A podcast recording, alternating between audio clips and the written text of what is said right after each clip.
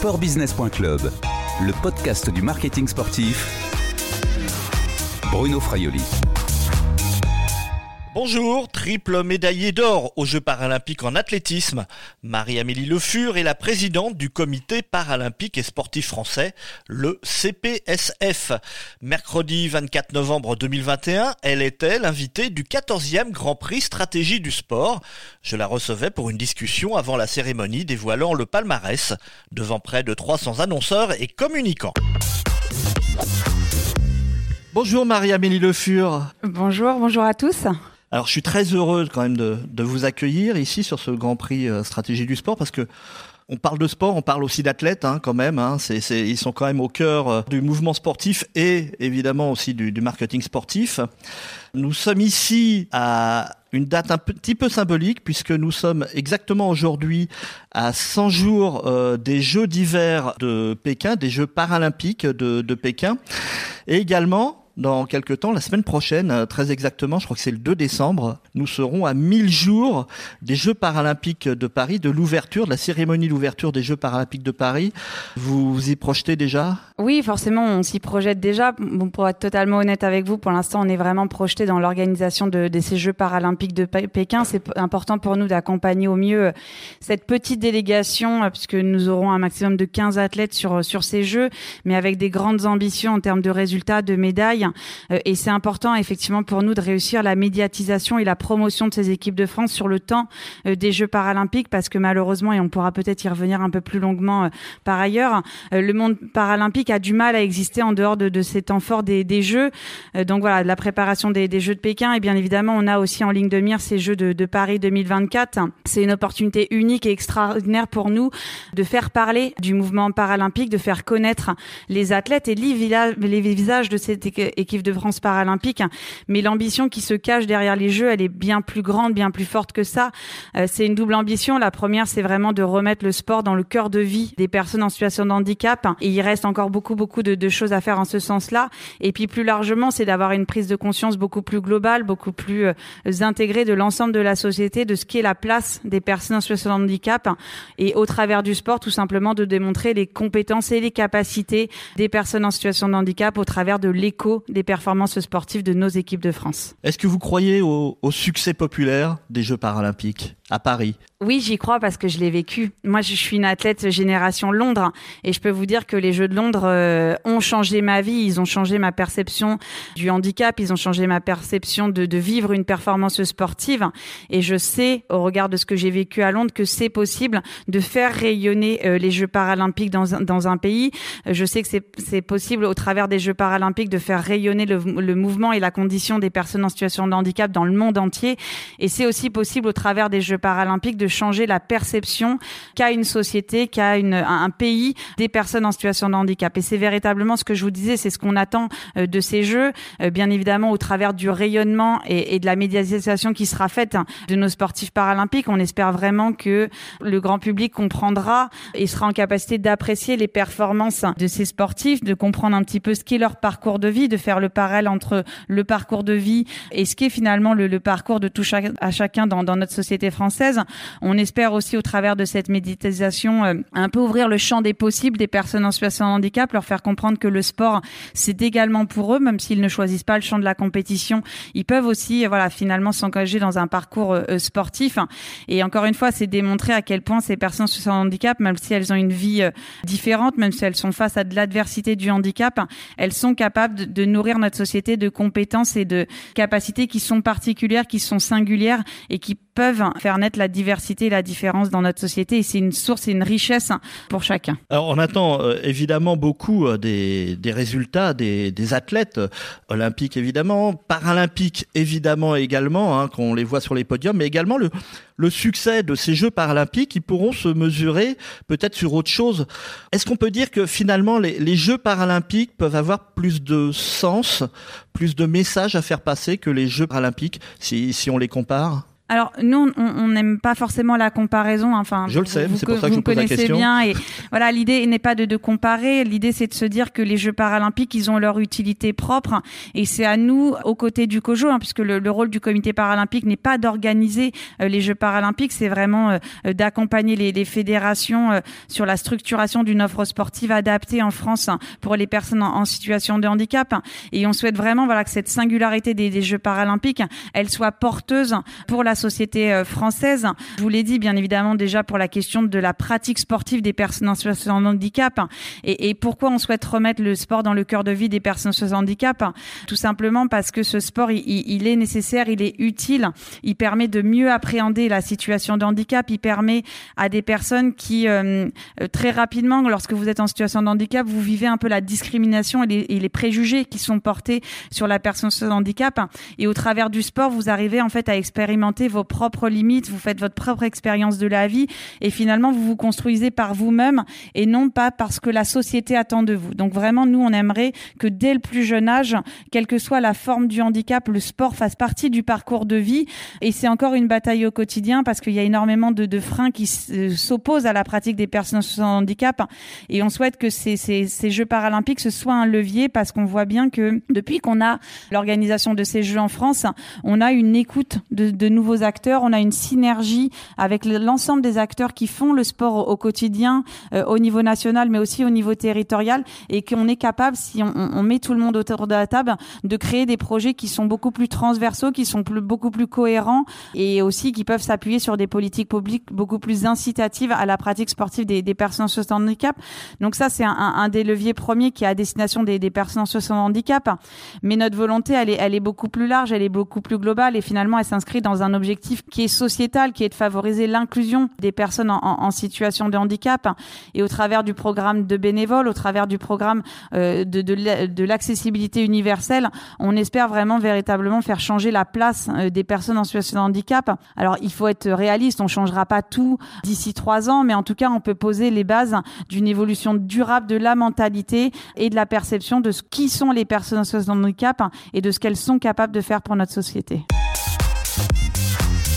Sportbusiness.club, le podcast du marketing sportif. Pour intéresser les Français aussi, il va falloir leur expliquer un petit peu ce monde hein, du, parasportif. Vous allez avoir un devoir d'acculturation pour expliquer. Euh, je vous avouerai que euh, même moi, j'ai un petit peu de mal à me euh, voir toutes les catégories. Ça va être quoi votre travail vis-à-vis -vis du public sur ces non pas trois ans, hein, mais c'est pratiquement dans deux ans et demi maintenant hein, les, les Jeux olympiques de les Jeux paralympiques de Paris. Bah, la terminologie d'acculturation est très bien choisie. C'est vraiment notre ambition. C'est effectivement de, de faire comprendre ce que sont les Jeux paralympiques, ce qu'ils représentent de faire aussi toute une forme de pédagogie pour bien comprendre effectivement les sports, les règles, le système de classification qui est vraiment la base de notre mouvement et qui permet de conserver l'équité et l'égalité des d'échanges. En fait, c'est vraiment comment le mouvement paralympique et les épreuves sportives ont été adaptés pour permettre à la personne sans handicap d'exprimer le, le, meilleur de ses compétences. En fait, c'est ce qu'on retrouve dans les entreprises, hein, comment l'entreprise devient bienveillante, comment elle devient para-accueillante pour maximiser la personne en situation de handicap dans ses compétences. Donc c'est aussi d'être capable de, faire le parallèle. Donc on développe des supports, on travaille aussi avec nos diffuseurs pour faire en sorte que la bonne sémantique soit utilisée, que les journalistes soient en capacité de bien parler du, mouvement paralympique. Donc ça c'est un des premiers enjeux. Mais on a aussi besoin finalement des, des marques, on a besoin des annonceurs pour travailler aux, côtés du, du mouvement paralympique. Et le deuxième enjeu, c'est de casser cette peur de parler du handicap. Je pense que depuis très longtemps, il y a beaucoup d'annonceurs qui ont un petit peu peur parce qu'ils ne connaissent, ils, ils comprennent pas l'angle par lequel en fait ils, peuvent traiter du, du champ paralympique. Euh, L'entrée par le handicap est encore très complexe parce qu'elle ramène à, à, à, des difficultés un petit peu, des préjugés, des, des stigmatisations, et on n'est pas à l'aise clairement avec ça en France. Pour autant, et parce qu'on le voit, il y a des marques qui, qui se sont lancées maintenant depuis de nombreuses années et qui ont trouvé une ligne éditoriale qui leur parle, parce qu'on parle de performance, parce qu'on parle de compétences, parce qu'on parle de singularité, parce qu'on parle de diversité. Et finalement, ça, c'est des valeurs qui sont les valeurs des sociétés actuelles, qui sont en fait les valeurs sociales et sociétales, qui font partie intégrante du mouvement paralympique et sur lesquelles les annonceurs peuvent s'accrocher. Donc l'idée, c'est pas de faire état du handicap en premier lieu, mais plutôt des valeurs qui nous rassemblent, des valeurs qui nous unissent. Et ces valeurs, c'est tout simplement en fait les valeurs du sport, mais avec la singularité d'être en situation de handicap. Donc il y a véritablement un supplément d'âme qui, pour moi, peut parler aux annonceurs, peut parler aux entreprises, parce que c'est la réalité de l'entreprise actuelle. Et quand vous accompagnez une fédération, quand vous accompagnez un sportif paralympique, vous êtes capable de faire vivre un projet sociétal à l'interne de votre entreprise. Et ça, je l'ai vécu en, tant que sportive. Mais vous êtes aussi en capable de valoriser ces valeurs à l'externe. Et ce qu'il faut comprendre, c'est que quand vous accompagnez un, projet parasportif, vous accompagnez la globalité d'un projet de la reconstruction par le sport. Et ça, c'est quelque chose qui est, très parlant. Et, à un moment, je pense, où les entreprises euh, cherchent aussi euh, une raison sociale et sociétale d'exister au-delà de, du simple chiffre d'affaires qu'elles créent. Je pense que vous pouvez trouver dans le mouvement paralympique une réponse à vos attentes et une réponse à ce que sont les attentes aussi de vos collaborateurs. Alors, vous avez parlé justement de, de freins de certaines entreprises, de certaines marques. Comment on peut faire aujourd'hui pour, euh, pour lever ces freins? Il faut, il faut communiquer, il faut donner une meilleure visibilité au mouvement parasportif dans, dans les médias, à, à la télévision. Ça va passer par, par ce, ce biais-là? Oui, la médiatisation, effectivement, est, est un point euh, essentiel. Hein. Plus on connaîtra le mouvement paralympique, plus ça rassurera tout le monde, plus on sera en capacité d'en parler autrement. Et, et c'est véritablement un cercle vertueux qui, qui, se créera. Mais je pense tout simplement, la clé, c'est de trouver les valeurs communes que vous avez euh, euh avec le, le, le, mouvement paralympique. Euh, l'une des premières qu'on retrouve, effectivement, c'est la question de la performance. Parce que si vous avez l'occasion de discuter avec des, des, sportifs paralympiques, si vous avez l'occasion de vous pencher sur ce que sont les, les, les résultats du mouvement paralympique, vous verrez que la, valeur première, effectivement, c'est celle de, la performance et c'est facile de communiquer sur la performance. Mais encore une fois, je pense que euh, accompagner le mouvement paralympique, ça va au-delà de la simple image de marque. C'est véritablement un projet social et sociétal qui se crée. C'est la co-construction d'un projet durable euh, sur des valeurs bien plus fortes. C'est l'accompagnement d'un projet de vie. Et ce sportif paralympique, cette fédération que vous accompagnez, ce projet, cette équipe de France, elle peut vraiment parler au travers de, valeurs, euh, voilà, qui sont les valeurs de la société inclusive, qui sont les valeurs de la diversité. Donc ça va au-delà vraiment du champ du sport et de la simple notion de, performance pour moi. Est-ce qu'il ne vous manque pas dans le mouvement parasportif des, des stars, des icônes? Vous en êtes une hein, encore, même euh, si aujourd'hui vous avez raccroché les, les pointes.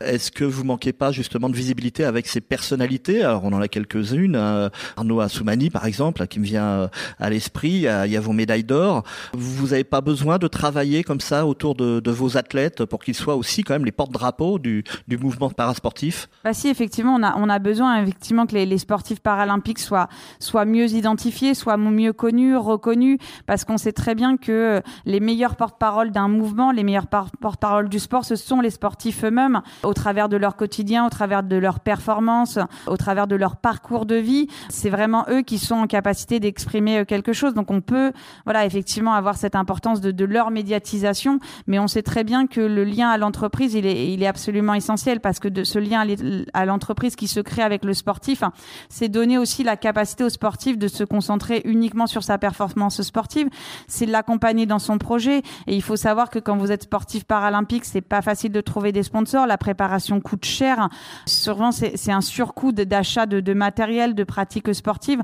Donc, on a vraiment besoin effectivement que nos sportifs euh, soient plus accompagnés, qui soient plus en capacité d'investir aussi dans leur préparation euh, sportive par le soutien, tout soutien de, de partenaires. Et c'est une communication euh, vertueuse parce que par votre présence, par la présence des, des annonceurs, par la présence des médias, on pourra euh, voilà avoir quelques comme ça, quelques chefs de file qui permettront de mieux représenter le mouvement paralympique et encore une fois, pour l'avoir vécu de façon individuelle, on sait très bien qu'un sportif peut être la porte d'entrée de découverte de la globalité du mouvement paralympique parce que le grand public va venir parce qu'il connaît un Lucas Mazur, parce que à l'époque où, où, où Michael Jérémias pratique encore le tennis fauteuil, parce que voilà, on a envie de voir Mika jouer et finalement on se prend au jeu des Jeux paralympiques et derrière on découvre l'entièreté. Donc on a besoin effectivement d'avoir ces têtes d'affiche qui vont tirer la globalité du, du mouvement paralympique et qui vont permettre d'avoir une connaissance beaucoup plus de ce qu'est l'équipe de France et de ce que sont les Jeux paralympiques dans leur, dans leur entièreté.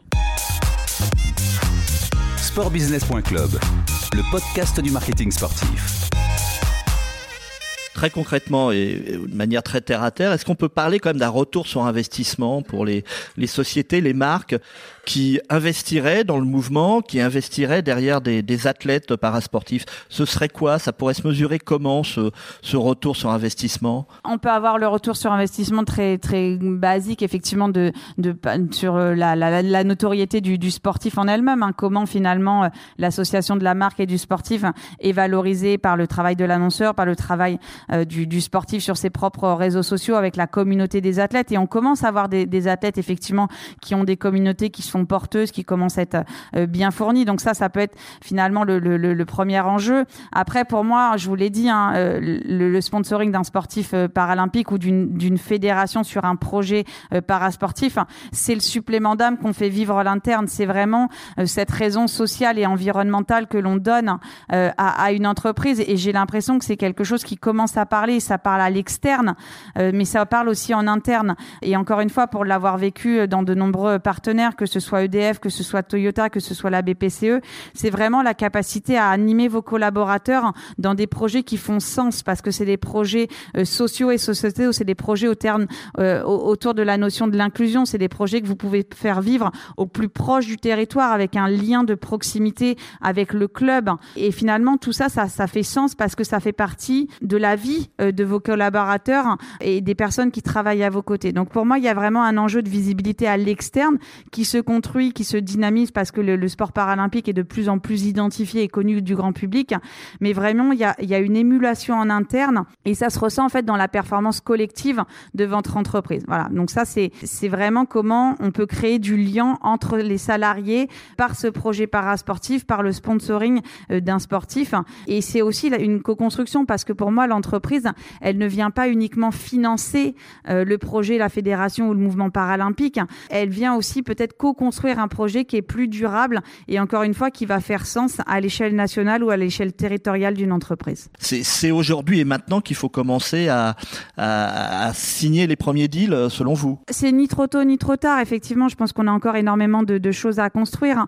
Encore une fois, hein, il y a différents euh, niveaux d'engagement qui peuvent se retrouver de, euh, de la part des différentes marques. Ça peut être un accompagnement au plus, à, la, à la plus grande échelle avec le, le comité paralympique, enfin avec le, le COJO, puisque nous sommes dans un programme marketing conjoint avec ce qui est l'équipe de France euh, unifiée. Ça peut être un accompagnement euh, auprès des fédérations qui ont vraiment besoin de, votre soutien pour accompagner euh, les équipes de France, mais aussi pour structurer des projets parasportifs hein, dans leur globalité. Et ça peut être aussi un accompagnement des, sportifs hein, sur l'image de marque, sur la reconversion, sur le double projet, parce qu'on a véritablement dans le mouvement paralympique une volonté aussi d'avoir des, sportifs qui sont engagés dans cette question du double projet. Et pour ça, on a besoin d'entreprises voilà, qui s'adaptent, qui sont à l'écoute des, sportifs de haut niveau et qui petit à petit leur permet euh, de cheminer dans leur carrière sportive, mais aussi de préparer euh, leur reconversion durablement. Donc voilà, donc il y, a plein de niveaux d'engagement et encore une fois, c'est bien d'avoir cette, diversité des engagements possibles parce que ça permet aussi de, re, de répondre à ce que sont la diversité des besoins euh, dans le champ des entreprises, de l'accompagnement du sport au quotidien. Oui, et puis vous l'avez dit, hein, après Paris 2024, vous allez, alors je sais pas si c'est le bon terme, récupérer votre programme marketing. Donc euh, il faut déjà s'y préparer. Vous, en tant que patronne du mouvement euh, paralympique sportif français, vous travaillez déjà euh, dessus pour séduire justement des, marques pour qu'elles viennent après Paris 2024, dès 2025, derrière le mouvement para, paralympique français c'est pour nous un, point essentiel. On doit préparer dès maintenant ce que sera notre programme marketing de 2025, puisque il faut savoir que quand on a signé en fait le contrat ville haute, on a signé un, contrat de marketing conjoint avec le COJO. Les marques qui s'engagent au COJO s'engagent auprès euh, de la marque paralympique, mais aussi de la marque olympique. Donc nous sommes pas en capacité actuellement de signer d'autres partenaires. Notre objectif est vraiment de faire vivre voilà cette relation avec les partenaires du, COJO, mais c'est de créer une relation durable et aussi de penser notre programme marketing conjoint au-delà euh, des Jeux de, Paris, parce que le sport français restera après ces Jeux de Paris 2024 Et j'espère sincèrement que à l'issue de, ces Jeux de, Paris, la marque paralympique aura franchi un, cap euh, supérieur. Euh, actuellement, ce programme marketing conjoint nous permet de développer énormément de projets. On a réussi euh, par ce programme marketing à, à s'engager avec un salarié dans chaque région, ce qui nous permet vraiment d'avoir un volet territorial et de faire vivre la question des parasports sur l'ensemble des territoires.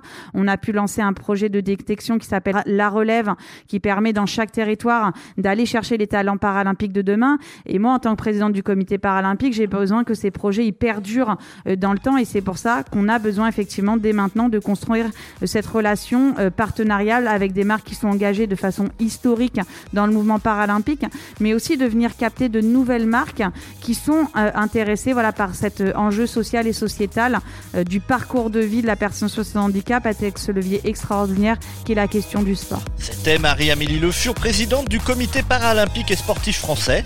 Cette interview a été enregistrée à Paris lors d'un débat organisé avant le Grand Prix Stratégie du Sport, mercredi 24 novembre 2021. À bientôt sur les podcasts de sportbusiness.club.